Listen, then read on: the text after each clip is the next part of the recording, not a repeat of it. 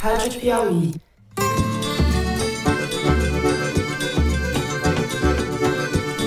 Olá, sejam muito bem-vindos ao Foro de Teresina, o podcast de política da revista Piauí.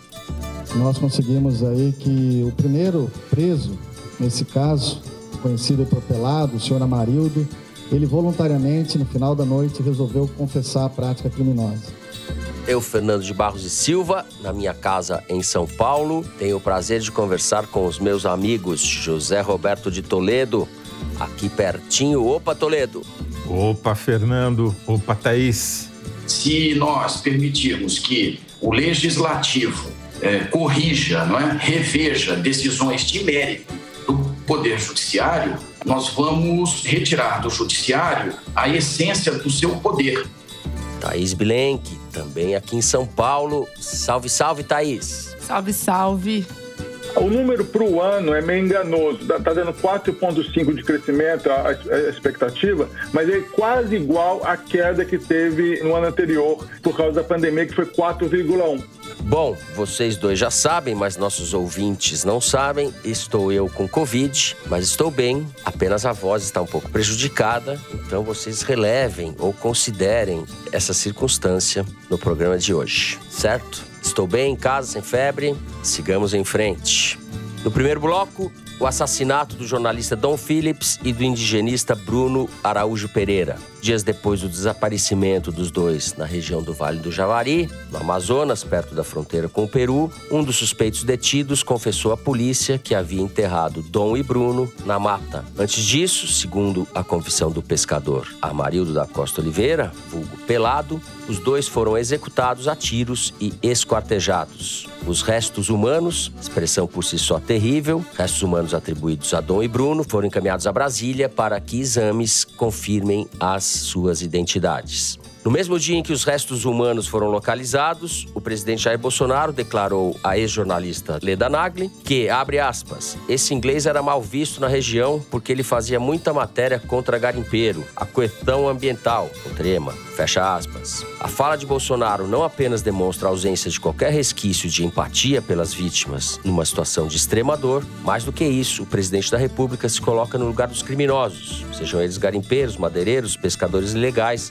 ou narcotraficantes traficantes e não no lugar de quem tem o dever funcional de zelar pela legalidade e pelo Estado de Direito. Bolsonaro, de fato, age como avalista da barbárie, barbárie que a essa altura estarrece e revolta pessoas normais no mundo inteiro. Não posso deixar de lembrar, já que Pelado é um pescador que atua na ilegalidade, que o então deputado Jair Bolsonaro foi multado em 2012 por pescar em áreas de proteção ambiental em Angra dos Reis, onde a pesca é proibida. Bolsonaro não só não pagou a multa, como exonerou o fiscal do Ibama assim que assumiu a presidência. Estou citando citando esse caso menor, entre aspas, pelo menos diante do que estamos falando, para ressaltar que a lógica dele é a mesma nas duas situações. No segundo bloco, vamos falar da escalada, ou melhor, do moto contínuo de Bolsonaro para envenenar o processo eleitoral e a democracia no país. Na semana em que Alexandre de Moraes foi eleito presidente do Tribunal Superior Eleitoral, cargo que ele assume em agosto, Bolsonaro investiu suas baterias contra o atual presidente do TSE, ministro Edson Fachin. Em discurso para empresários na abertura do quinto Fórum de Investimentos Brasil, em São Paulo, Bolsonaro acusou Faquim de fazer, abre aspas, tremenda colaboração com o narcotráfico e a bandidagem de maneira geral, fecha aspas, fazendo alusão às restrições impostas às operações policiais nos morros cariocas durante a pandemia. A seguir, Bolsonaro lançou dúvidas sobre as urnas eletrônicas, questionando a isenção de Faquim por ter libertado Lula, nas suas palavras. Foi também nesse encontro que Bolsonaro defendeu a ingerência dos militares no processo de apuração dos votos e disse que eleição é assunto de segurança nacional. Nós vamos discutir como anda o engajamento dos militares atuada golpista e falar também das manobras do Centrão para emplacar a ministra da Agricultura, Tereza Cristina, como vice, no lugar do general Braga Neto, que já foi um pouco de tudo no governo Bolsonaro, ex-ministro da Casa Civil, ex-ministro da Defesa, além de ter sido interventor do Rio de Janeiro na época dos dinossauros, quando Michel Temer era presidente. Por fim, no terceiro bloco, a gente fala das projeções para 2023.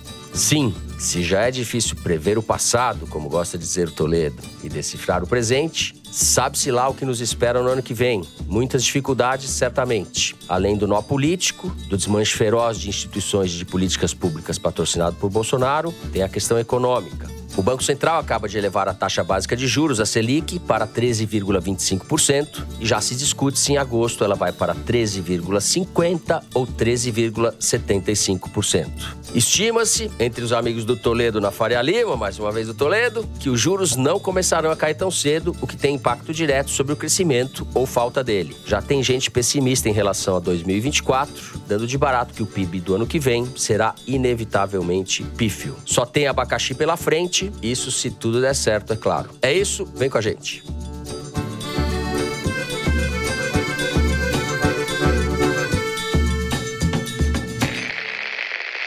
Bom, muito bem. Thaís, vamos começar com você. Me chamou muito a atenção que a coletiva, a imprensa, dada pelos representantes da Polícia Federal, do Exército, da Marinha e da Polícia do Amazonas, foi realizada em Manaus, a 1.100 quilômetros do local do assassinato do Dom Phillips e do Bruno Pereira. Os repórteres que estavam cobrindo, acompanhando o caso, estavam em Atalaia do Norte, perto da região, portanto, isso não foi gratuito. Eu faço esse comentário e peço que você nos conte o que você apurou e o que você achou dessa coletiva. Bem, Fernando, a coletiva foi muito cansativa, né? Tinham lá o superintendente da Polícia Federal, Eduardo Fontes, e representantes de todas as forças de segurança, bombeiros, marinha, exército, polícia civil, no caso estaduais do Amazonas. E eles deram uma entrevista de praticamente 40 minutos, metade falando dos esforços deles. E eu fiquei com a impressão que eram assim um bando de alunos que tinham levado um puxão de orelha da professora e estavam lá justificando que tinham feito seu melhor e para finalizar de uma forma horrorosa a entrevista, o superintendente da Polícia Federal falando: "Eu tô recebendo uma mensagem aqui do ministro da Justiça Anderson Torres, que falou pra gente se parabenizar aqui publicamente em nome dele, porque nosso trabalho foi muito bom. Assim, meu pai tá dizendo que eu sou muito bom, professora. Eles não perceberam que a coletiva não era sobre eles, que a coletiva era sobre um caso muito dramático e muito simbólico e não mencionaram os indígenas todos que atuaram nas buscas, uhum. só depois de terem sido perguntados. Essa autocongratulação foi indecente, né, naquela circunstância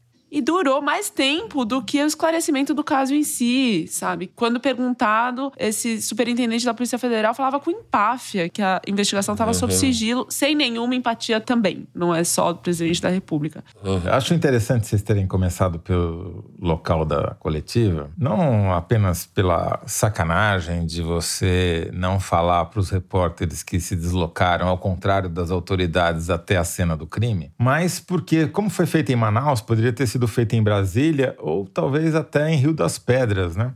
Mas mostra, acima de tudo, a distância incomensurável do Estado brasileiro até onde está o problema, né? Uhum. O mais simbólico de tudo é isso. Quer dizer, o, o, superintendente que quer falar e que recebe recado do ministro porque faltou falar mais bobagem, nem se deu ao trabalho de ir até a cena do crime, ou perto da cena do crime, né? Ficou lá encastelado para variar. E isso explica todo o problema, reduz. É que o Estado não está lá em Atalaia, o Estado está lá em Manaus, sei lá onde, Rio das Pedras. É, é isso. Essa entrevista de quarta-feira à noite acho que foi muito simbólica. E tão simbólica quanto ela é o caso em si, a terra indígena do Vale do Javari é a segunda maior do país, é onde tem mais indígenas isolados do mundo inteiro. Não é um lugar qualquer que você pode fazer vista grossa. São 8 milhões e meio de hectares. E a FUNAI foi deixando os seus quadros que trabalhavam lá em loco irem embora, fugidos de medo, enfim, às vezes por outros motivos, mas muitos deles foram embora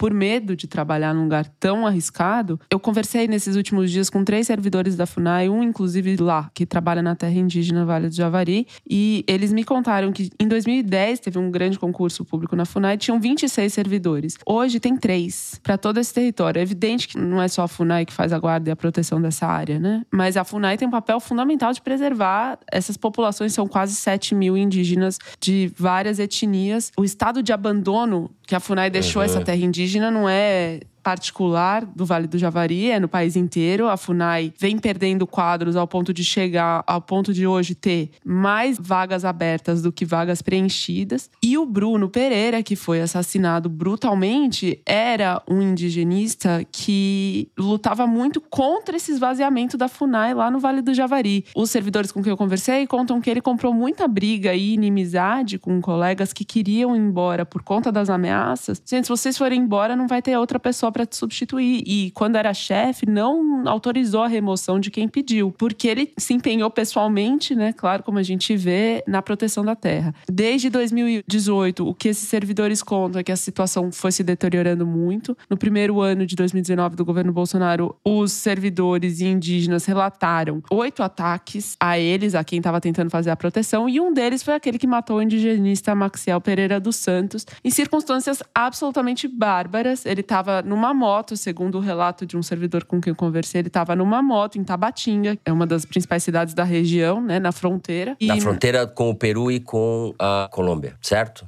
Sim, é a tríplice fronteira, mas é aqui Letícia, na Colômbia. É, é o outro lado da rua, né? né? É. Exatamente. Certo. E ele estava na moto com a mulher e a enteada, no meio da avenida, sexta-feira, fim do dia, 6h50 da tarde, e dois criminosos se aproximaram em outra moto, atiraram na nuca dele e ficou por isso mesmo. Não aconteceu absolutamente nada desde então, sendo que as ameaças só pioraram. Depois desse caso, um diretor de Brasília da FUNAI foi até Tabatinga conversar com os servidores que estavam lá assustados, pedindo para ir embora, fazendo as malas porque se sentiam vulneráveis. E o que o diretor da FUNAI respondeu foi: olha só, vocês podem inclusive ser processados porque vocês estão fazendo denúncias sem materialidade. Quer dizer, largou todo mundo à própria sorte, como já estavam, de uma forma fria e cruel.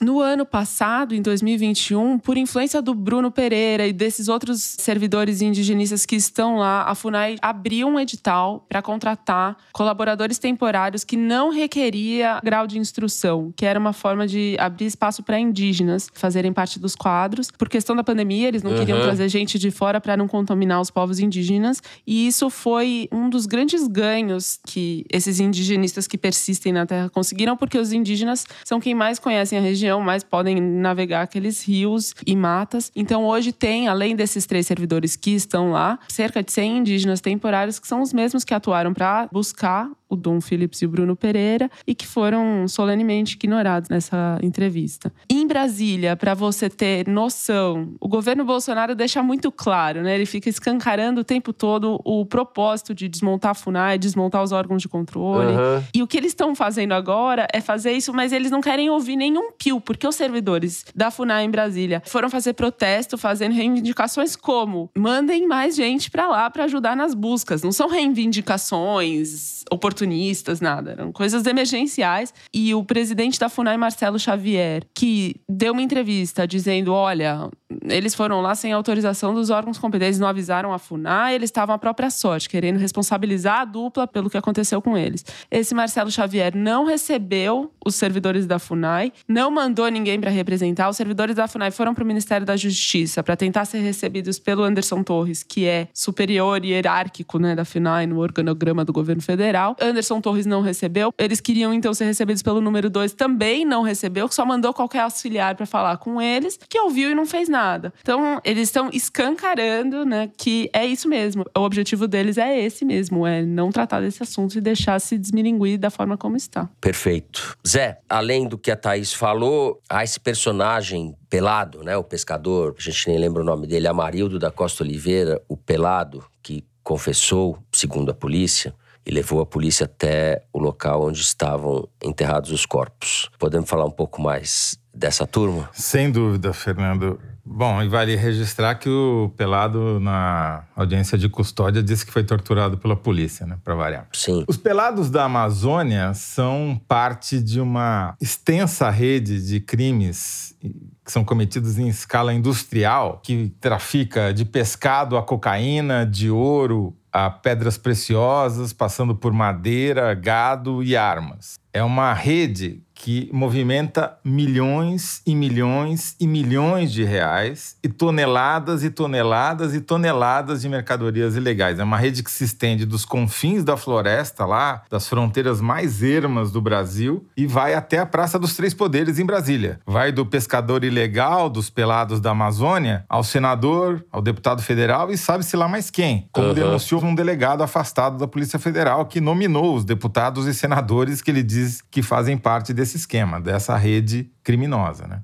E não é só um pirarucu ou outro surubim para consumo próprio que os pelados pescam dentro das terras indígenas. São cardumes de peixes capturados em áreas onde a pesca é proibida e que são contrabandeados muitas vezes para a Colômbia ou para o Peru. Apenas uhum. uma apreensão, só uma apreensão, em 2019, três anos atrás, resultou numa multa de 10 milhões de reais porque dentro do barco havia duas toneladas de pirarucu. Pirarucu é o peixe símbolo da Amazônia, um peixe, um bicho magnífico que tem dois até três metros de comprimento, que pesa uhum. mais do que eu e o Fernando juntos. Bom, talvez Opa, seja mais que você. Exagero. Fale, fale por Não, você. Acho que pesa mais que o Fernando e a Thaís juntos, vai.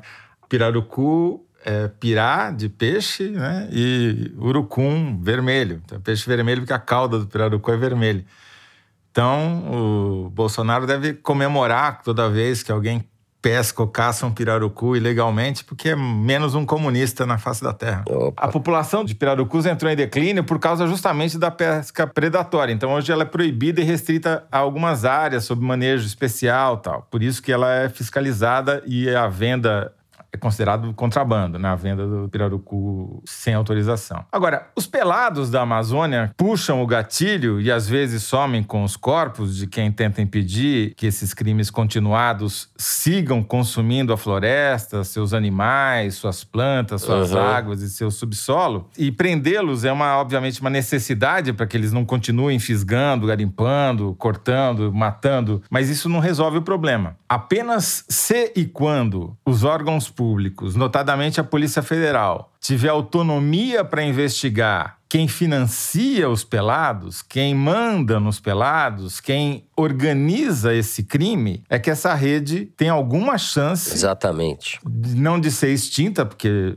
no Brasil a gente sabe que jamais será, mas pelo menos de ser contida, de ser limitada, de ser aparada nas pontas, né? E isso passa por algo que a Polícia Federal está impedida de fazer. Ah, por que, que o Bolsonaro está sendo acusado pela morte do Dom Phillips e do Bruno Pereira? O que, que ele tem a ver com isso? O que ele tem a ver com isso é que ele botou seis caras da Força Nacional nessa região que é um estado, um país à parte, meia dúzia de policiais federais e destacamentos das Forças Armadas que não servem para absolutamente nada, só para andar com onça na coleira, né? como o general Heleno, o pequeno, gostava de posar. E além disso, e desmontou ele... os órgãos de controle e Sim, incentiva é a ilegalidade. Dizer, é. é bom dizer que ele continuou desmontando os órgãos de controle porque esse desmonte começa no governo Temer, pós-impeachment é uma continuidade. A gente vai falar mais sobre isso no segundo bloco, mas é a revanche do crime, que ganha a porteira escancarada e tem uma reportagem muito uhum. boa no site da Piauí hoje, de autoria da Thaís Bilenque, que não quis, por razões óbvias, mencioná-la, que fala sobre como está indo de vento em popa a campanha deputado federal do Ricardo Salles, que foi o ministro da porteira, o cara que escancarou para a boiada passar e que continua fazendo campanha e ganhando votos em cima desse discurso ou seja, o discurso a favor do crime e da tragédia. Uhum. Perfeito. Com esse fecho, e essa indicação, essa sugestão para que todos. Eu acho que vou até interromper o programa e vou ler a matéria da Thais agora. deixa eu ter com vergonha. Ah, Vamos todos. Thaís, deixe de ser boba, deixe de ser boba. É uma moça muito modesta, tímida, recatada. Vamos encerrando o primeiro bloco do programa por aqui. No próximo, a gente vai falar, como eu chamo isso, campanha de Bolsonaro contra a democracia, que segue como o ministro Ricardo Salles, de vento em popa. A gente já volta.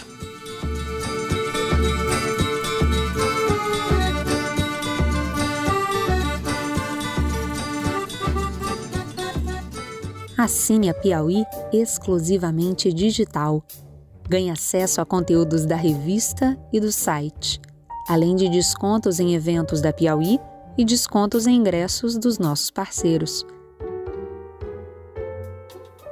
Você que está acompanhando o Foro de Teresina, assinante digital, tem acesso exclusivo a edições especiais do podcast de política da revista Piauí.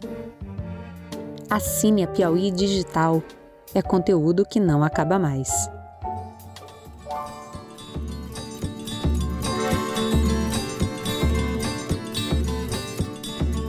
Muito bem, José Roberto de Toledo. Eu, na escalada do programa, mencionei os ataques de Bolsonaro ao Supremo, ao Superior Tribunal Eleitoral e ao ministro Edson Fachin especificamente. Mas no Congresso também estão querendo aprontar, ou pelo menos há uma emenda constitucional sendo discutida, que quer garrotear o Supremo. Vamos começar falando por isso, Zé? Você que se debruçou aí sobre mais essa anomalia. Então, o Estado de São Paulo, a reportagem do Daniel Vetterman, trouxe à baila uma proposta de emenda à Constituição patrocinada pelos comandantes do Arenão, a ala fisiológica majoritária do Congresso Nacional, que tem saudade da ditadura, que propõe uma coisa absolutamente esdrúxula, inusitada e que dificilmente vai ser aprovada, mas ela tem um papel muito importante nessa estratégia do Arenão e do Bolsonaro de tentar cercear os poderes do Judiciário, mais especificamente do Supremo Tribunal Federal. Essa podemos chamar talvez de PEC, ou projeto de emenda da impunidade, prevê simplesmente o seguinte: que o Congresso poderia revogar julgamentos do Tribunal Superior Eleitoral cuja decisão não fosse tomada por unanimidade. E aí o Estadão fez um levantamento mostrando que de 2019 até hoje, uma em cada três decisões do Supremo não foi por unanimidade. Ou seja, um terço das decisões do Supremo, mais de duas mil decisões, 2.402, para ser preciso, decisões dos últimos três anos, estariam passíveis de serem revogadas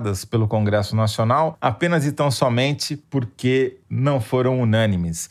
O que é uma PEC também que me desmente em relação ao programa passado, quando eu disse que a aritmética prevalecia sobre as patetices dos ministros bolsonaristas que tentaram obter uma maioria de dois num grupo de cinco juízes. Né? Nesse caso, uma maioria de um seria estabelecida, porque bastaria um Cássio Conká para anular todas as decisões dos outros dez ministros do Supremo. É realmente a revogação da aritmética. Agora, o que, que eles querem com isso? Eles querem com isso, por exemplo, revogar eventuais cassações de mandato de deputados pelo Supremo, querem revogar quaisquer decisões que contrariem o interesse do Arenão. Simples assim. Fecha lá o Supremo, que é mais fácil, né? Vão acabar com o Supremo, porque desse jeito eles não servem para absolutamente nada. Eu não acredito, acho impossível que essa PEC prospere e passe, embora líderes das bancadas evangélica e do agronegócio já tenham se manifestado favoravelmente a elas. Eu acho que é um instrumento de chantagem, que é o uhum. que o Arenão sabe fazer melhor, né? Vamos aqui botar não um bode na sala, mas uma vara uma chibarrada de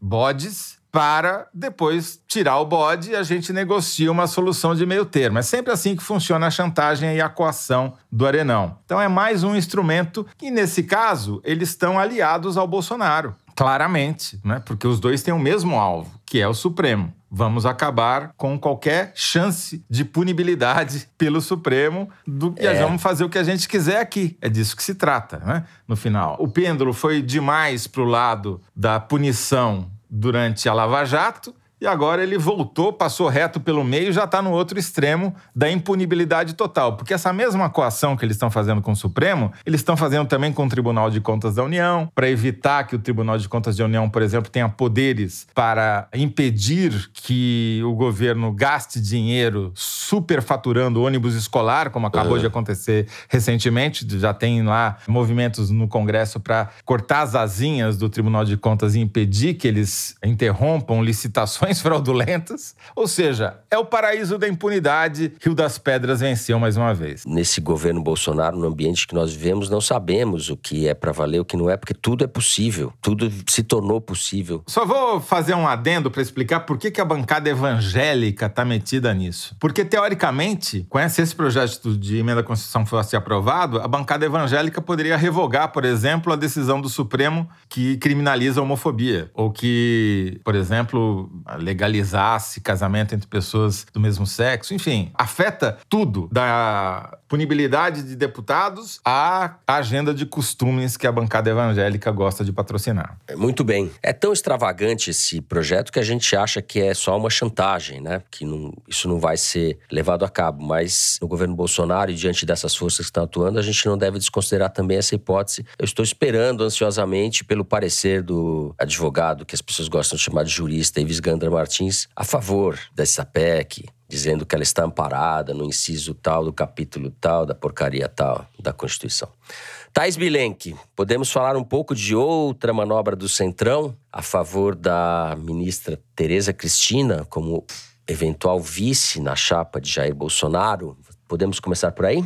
Podemos, eu só vou mencionar rapidamente o que eu apurei no entorno do Lira quanto a essa PEC, né? Que não tem o aval dele, que isso vazou sem que tivesse passado por ele antes, que ele próprio não tem interesse nesse momento em fustigar o Supremo, no momento em que a relação dele tá boa com o Alexandre de Moraes. Eles jogaram juntos no caso do Daniel Silveira, jogaram juntos no caso do Marcelo Ramos, que era o seu vice-presidente, que mudou de partido, deixou o PL e então perdeu a cadeira. E o Arthur Lira ainda diz também que está próximo do Gilmar Mendes e que, se ele for comprar briga com o Supremo, definitivamente não vai ser pelo Bolsonaro, porque sabem que a reeleição do Bolsonaro está difícil. Então, né, fazendo as contas, talvez não compense tanto assim. Eu conversei com algumas pessoas integrantes da campanha do Bolsonaro e uma delas, em particular, Fernando, dividiu a campanha em duas turmas, né? A turma da bajulação, aquela que vai para o aeroporto, grita mito, fala que as pesquisas são falsas e que ele já ganhou. Está em processo de negação nas palavras dessa fonte. E tem o pessoal mais, digamos, aspas, profissional, que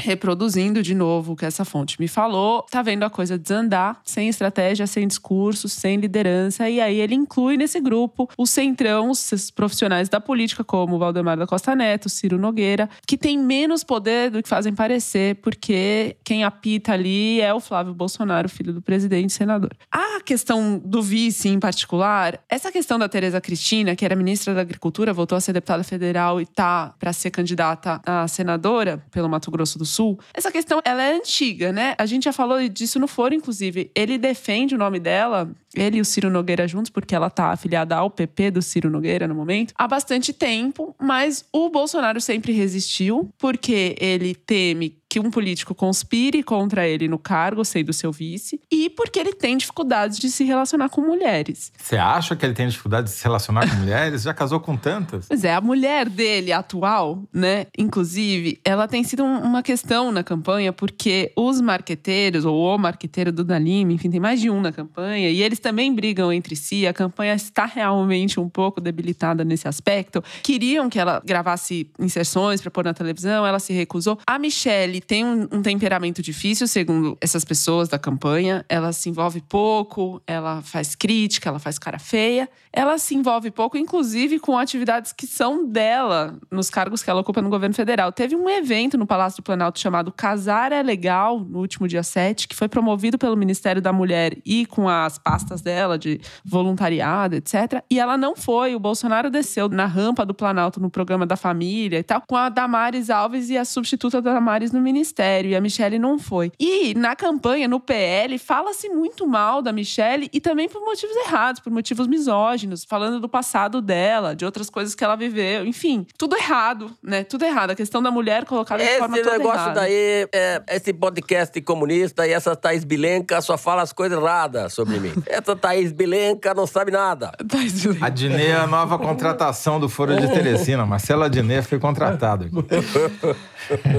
e o fato é que os dois T's do Braga Neto, porque o Braga Neto tem dois T's, não funcionaram como funcionaram com o Gustavo Lima, porque ele tá sendo aparentemente, aparentemente não. O que essa fonte me fala é o seguinte: quanto pior o Bolsonaro tiver na pesquisa, mais as chances da Tereza Cristina. Não necessariamente que ela queira, né? Porque ela pode fazer uma, um cálculo que para a eleição dela no Senado é mais fácil que a eleição do Bolsonaro para presidente. Mas, de qualquer forma, o Braga Neto tá muito comportado e muito a serviço, né, do trabalho do Bolsonaro, o que mostra o papel dos militares de forma geral nessa campanha, como você chama, do Bolsonaro contra a democracia.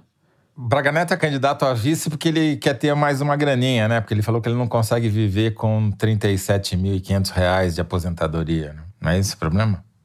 Vamos fazer uma vaquinha, a gente paga ele, ele some, vai para, sei lá, Paris, é. a gente custeia ele em outro lugar. Seria ótimo.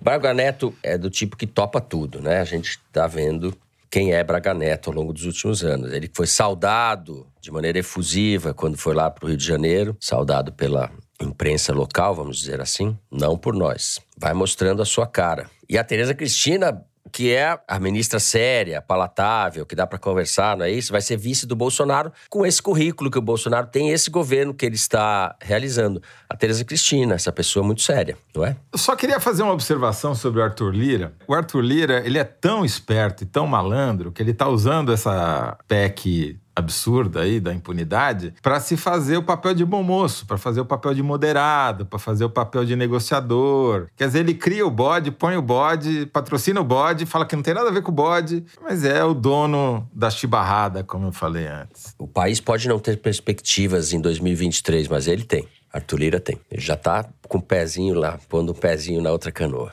Bom, Aprendi muito neste bloco. Espero que vocês também, ouvintes. Vamos encerrando ele por aqui. No próximo bloco, a gente vai falar de crise econômica, que nos espera no ano que vem. A gente já volta.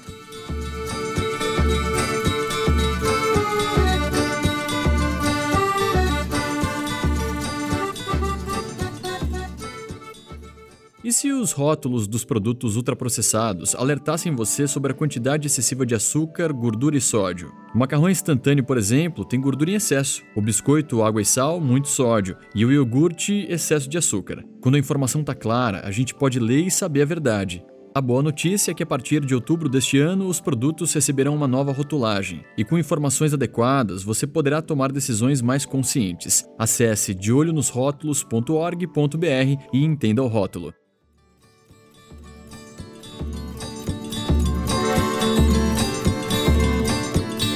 Muito bem.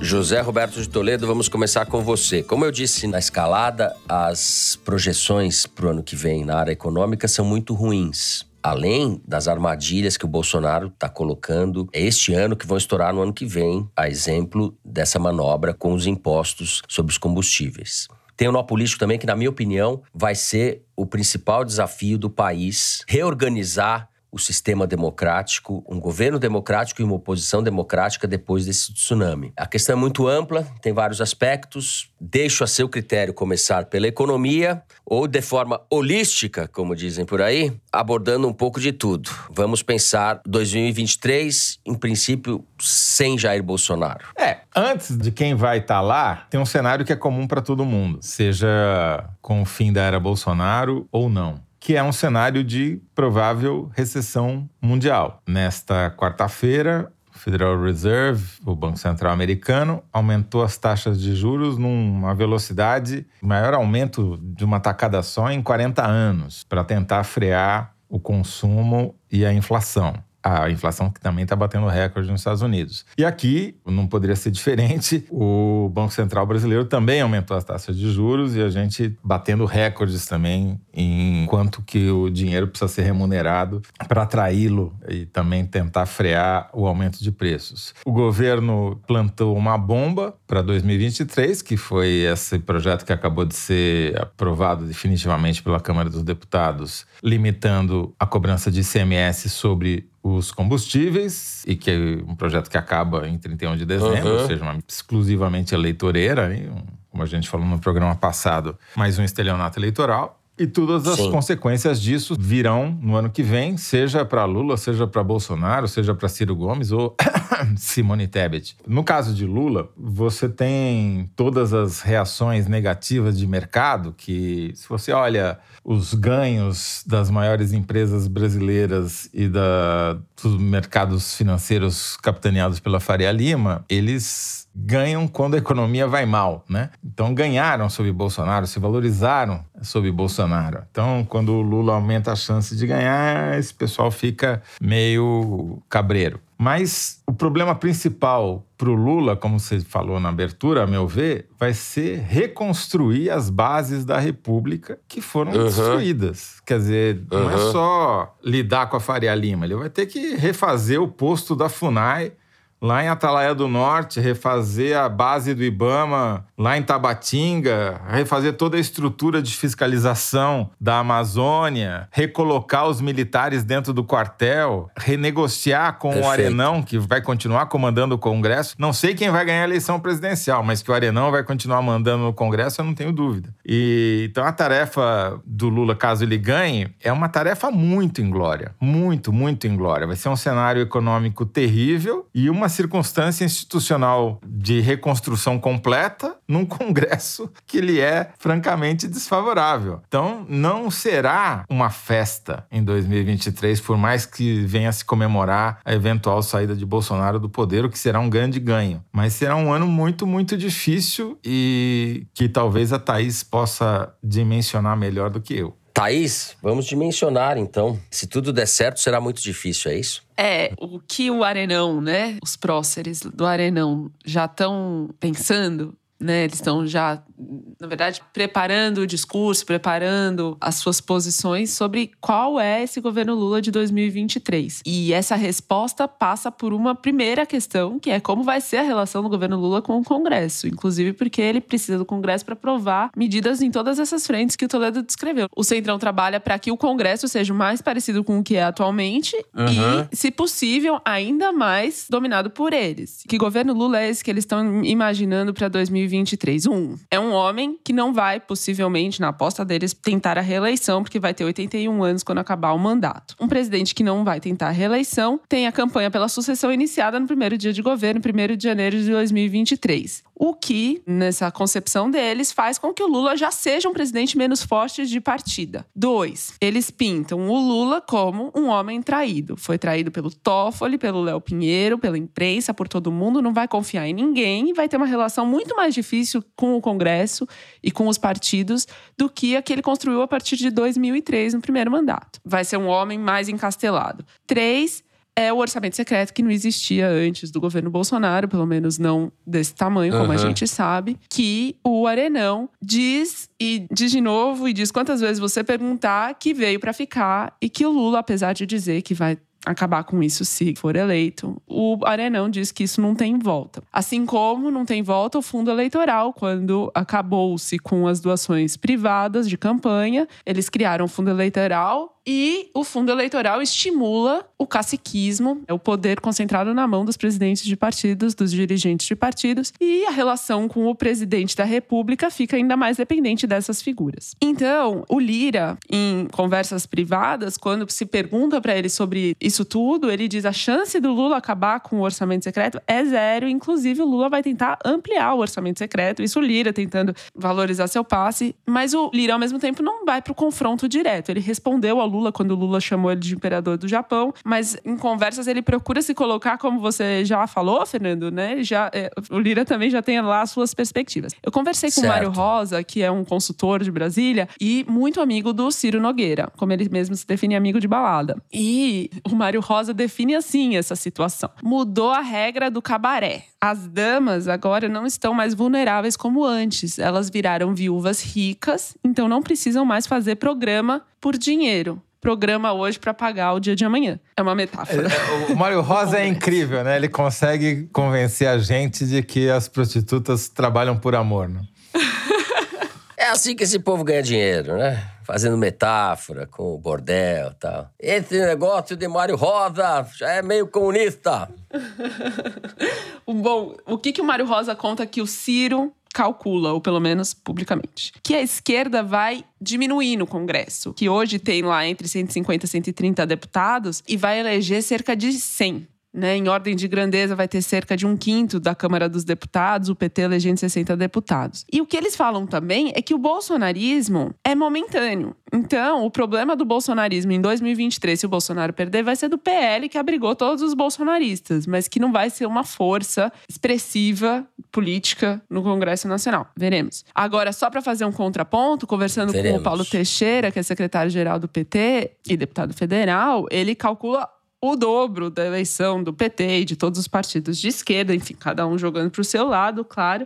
Mas eu quero fazer esse contraponto para dizer que né, a palavra final sobre o que vai acontecer em 2023 são dos eleitores e não do Ciro Nogueira, claro.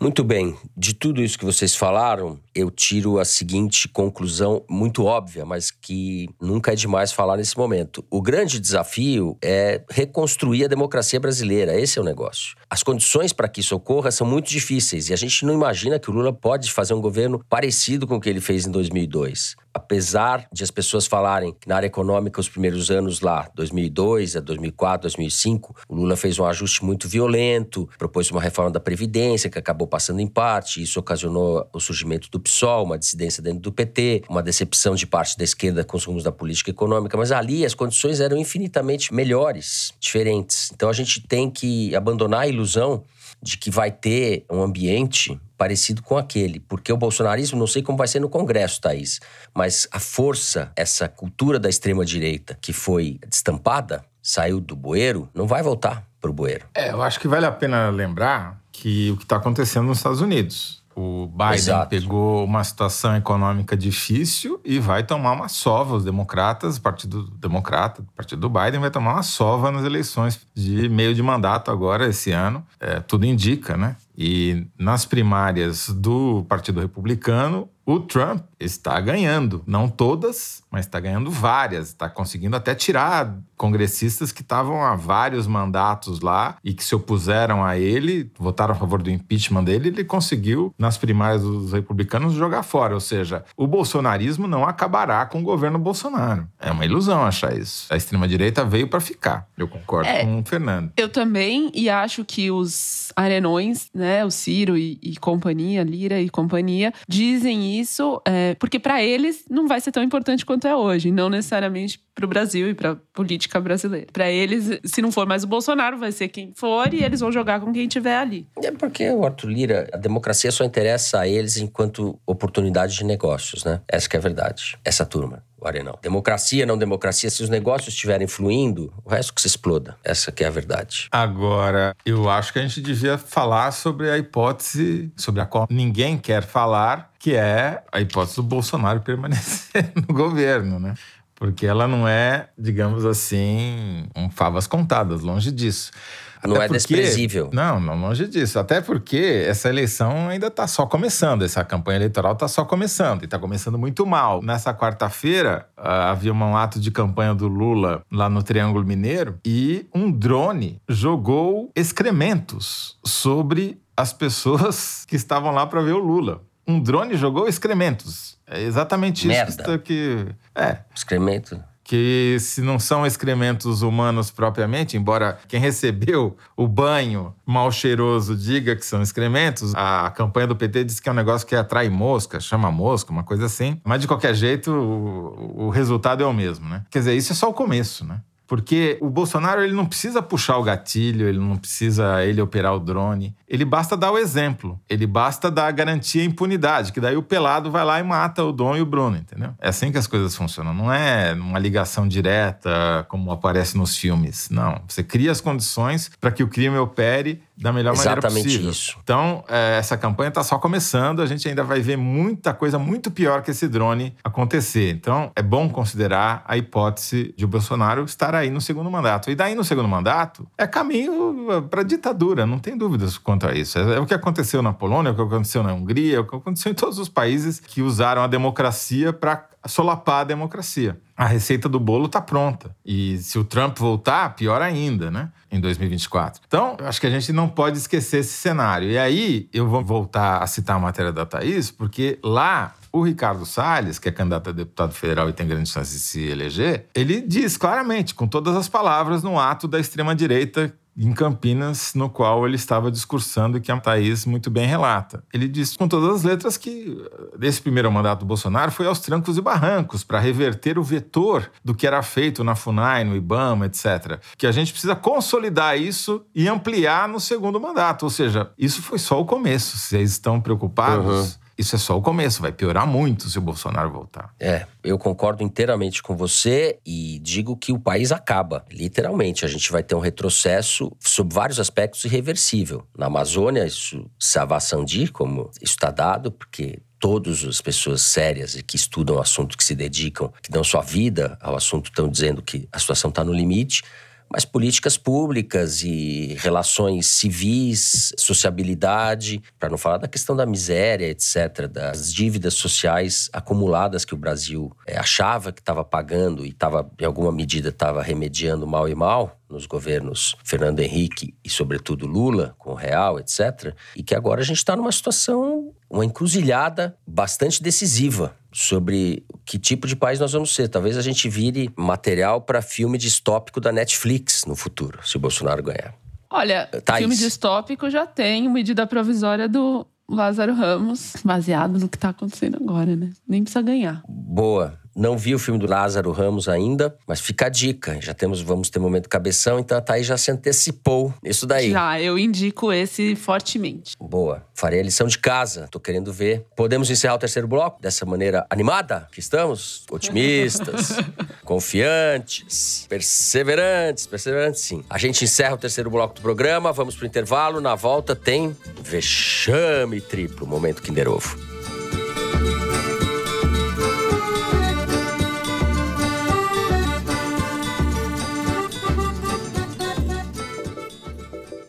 Quer ficar por dentro das notícias globais? Sintonize a BBC World News. Disponível em mais de 200 países, você receberá jornalismo de alta qualidade, reportagens imparciais e análises aprofundadas das maiores histórias. Ao longo de 2022, a equipe da BBC World News continuará a fornecer as informações mais recentes com velocidade e precisão para todos os cantos do mundo. BBC World News está na Claro um canal que defende uma programação de qualidade com assuntos atuais, esportes, viagens e estilo de vida. Acesse suas últimas notícias no canal 202 da sua Claro TV+. A Claro vai te manter atualizado com os melhores canais de notícias, informação de qualidade e muito conteúdo para ver em família.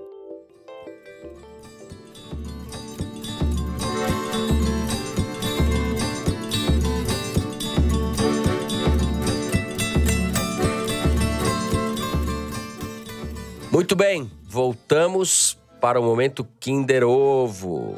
Nem vou me estender aqui, solta aí, Mário. Vamos para a briga.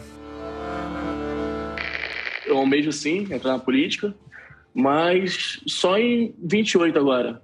Até lá, tô aproveitando a vida, porque nem, nem, nem preciso meter em política agora, tá ligado? Nem quero me meter, porque senão dá, dá B.O. pra mim. Eu prefiro, eu prefiro ficar, ficar dando rolê, pegando gente é uma grande liderança nacional em gestação, dando um rolê, pegando, pegando gente. gente. A gente aqui não pega Cara, ninguém aqui. A gente pelo menos pega... as vozes. Ah, a gente não pega eu ia nenhuma. falar que era esse cara, mas eu não conheço a voz dele. Eu ia falar, eu ia falar. Eu ia falar. É o Jair Renan, em entrevista ao programa Pânico. Nossa senhora, o que, que é isso? O Jair Renan. Ele só vai dar um rolê pegando gente que vai dar ruim antes de 28, é isso? Vai dar ruim. Eu, é, eu queria entender essa em conta. 28, Agora eu fiquei você... curioso com essa conta. Só porque só em 2028, porque eu não preciso até lá, né? O que, que será que eles estão planejando? É um planejamento de longo prazo esse, é uma coisa que eu jamais imaginei que um Bolsonaro fosse capaz de fazer. Mas outra vergonha, outra vitória vergonhosa. Em 2028 eu espero que ele esteja visitando o papai na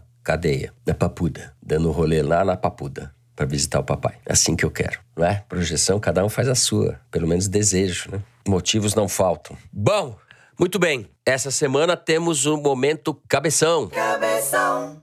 Quando a gente dá dicas de livros, leituras, ócios em geral. Quem começa? Toledo ou Thaís? Thaís Bilenque. Thaís Bilenque. Tudo bem. Eu vou começar indicando algo que eu degusto com muito vagar, porque o tempo para isso que tem, ou eu durmo, ou meu filho acorda. Mas quando dá, eu assisto a série Borgen, que estreou a, uma nova temporada recentemente, fala da política dinamarquesa que não tem absolutamente nada a ver com a nossa, ela é uma política de praticamente de princípios e valores, mas que. A não é... ser que há algo podre no reino da Dinamarca. Tem, sempre tem. Muita coisa podre, é verdade, não são tão puritanos assim, claro. Política é. nunca é, e essa é a graça, né, da série, é você entender alguns cálculos, alguns raciocínios. É gostoso de assistir. Então, fica a dica.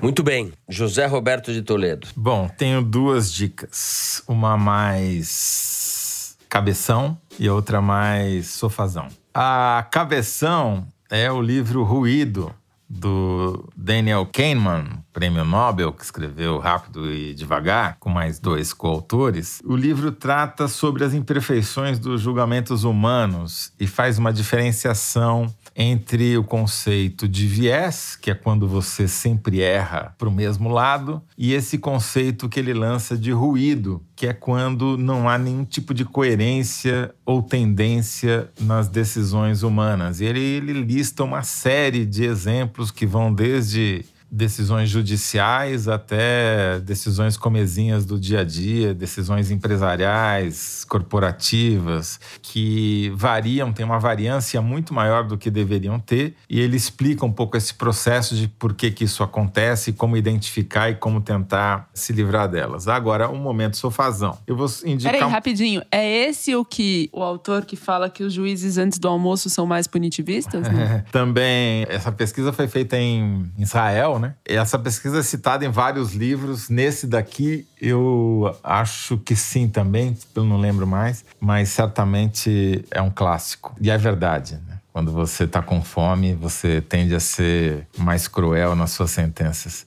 Nunca seja julgado antes do almoço ou antes do jantar. O meu momento sofazão é uma série, uma minissérie, na verdade, que está na HBO, chamada A Cidade é Nossa, a tradução, é uma série americana, cujo título original é mais, talvez, expressivo do que ela aborda, que é We Own the City, nós somos os donos dessa cidade, e trata da corrupção policial em Baltimore.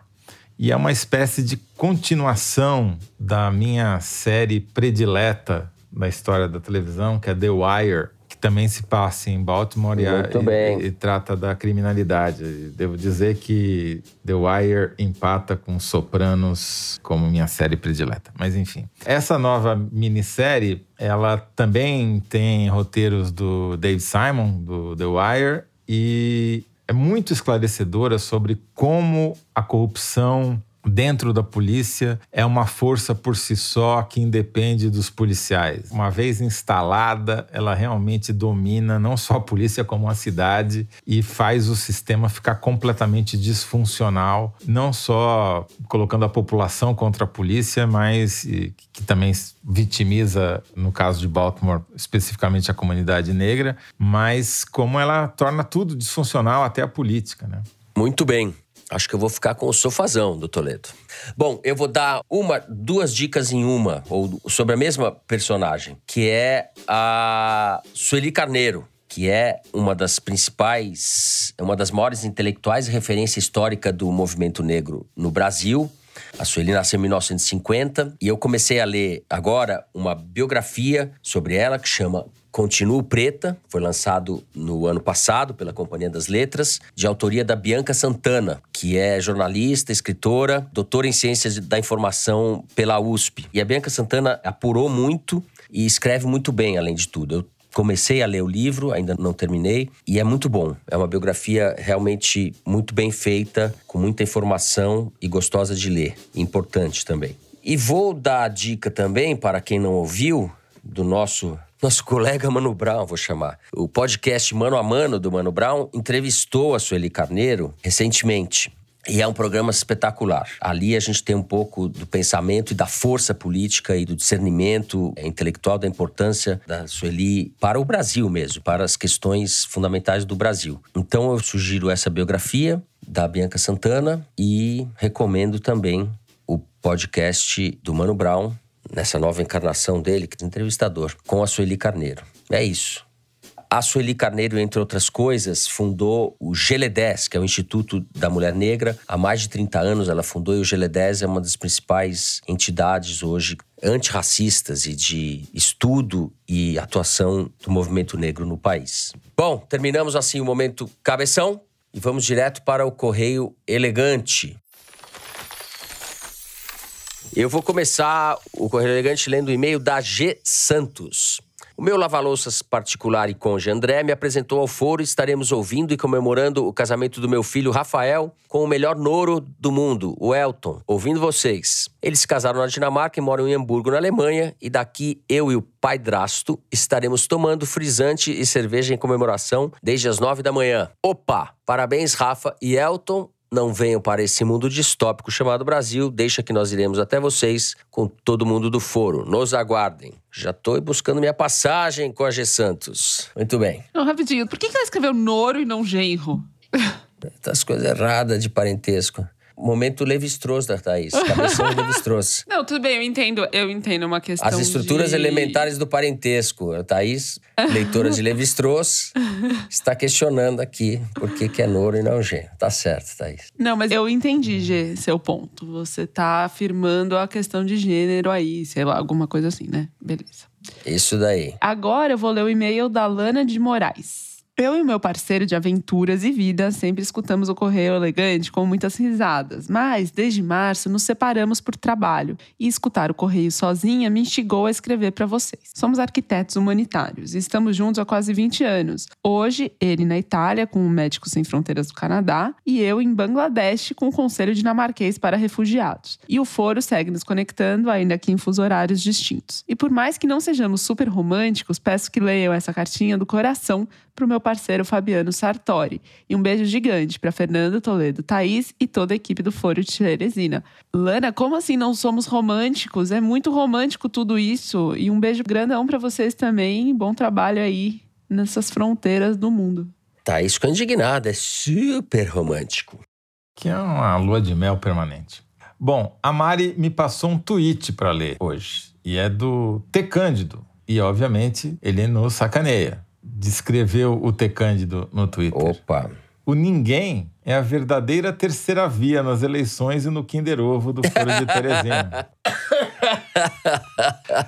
é, com certeza, o ninguém tá ganhando disparado da Simone Tebet e até do se ninguém Gomes. fosse. Se a terceira via, a terceira via estaria eleita. Com certeza. Ninguém é o grande favorito nessas eleições. Bom, é, é. já que eu fiquei só com esse brevíssimo comentário, vou aproveitar aqui para comentar que a gente recebeu uma lavada de gozações no Twitter por causa do Kinder Ovo da semana passada, quando não identificamos o menino Thiago Leifer, como diz o Fernando como o autor da frase. Então tem todo tipo de sacanagem e gozação conosco. Como é que assim eles não fecharam os livros e for assistir BBB, até gente dizendo que é melhor acabar com o Kinder Ovo ou implementar aquilo que a gente discutiu na semana passada, que é gente. o auxílio dos universitários, chamar os ouvintes é. para ajudar na hora do Kinder Ovo. O que eu tô achando que é uma necessidade mesmo, porque virou um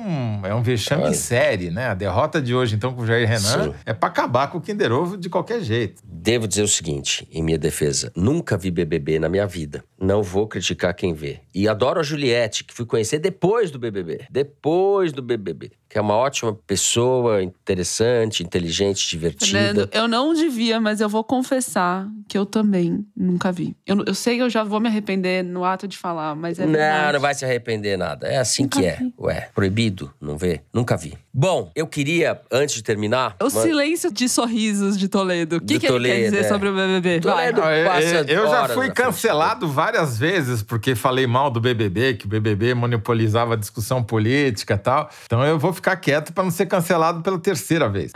eu não falei mal, eu falei que eu não vejo. Apenas isso. Eu fui sincerão. Eu nunca vi, eu nunca vi. Nem eu. Bom, eu quero, antes de encerrar. Já tô arrependida. Eu quero mandar. Para, para, Thaís. Quem que as coisas erradas, essa Thaís Bilen? Bilenca, que é comunista.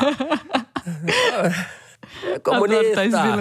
Bom, antes de encerrar, eu quero dar um beijo pra galera da Companhia Brasileira de Teatro. Eu fui ver a peça eles montaram a peça do Chekhov, um dos primeiros textos do Chekhov, que foi descoberto só depois da morte do Chekhov, que foi apresentado com o título Por que não vivemos? Ponto de interrogação. Todos ou muitos deles ouvintes do foro, eu quero mandar um abraço, um beijo para o Cauê Persona, para o Rodrigo Bolzan, para a Josiane, para a Camila Pitanga, que não é da companhia, mas estava com a companhia montando essa peça, e para os produtores Ricardo Barbosa e Jackson Simão, também da companhia. E para o diretor Márcio Abreu. Beijo coletivo, fui acolhido lá com muito carinho, e eles citam não só trechos inteiros do foro, como no meio da peça, o Cauê Persona ali no seu papel passou por mim, e o que ele falou? No meio da peça ele soltou um caco, falou: abaixo a caquistocracia, diante da plateia toda. Em homenagem à Vossa Excelência, Toledão. Não, a... É isso. Foro de Teresina também é caco. Também é caco.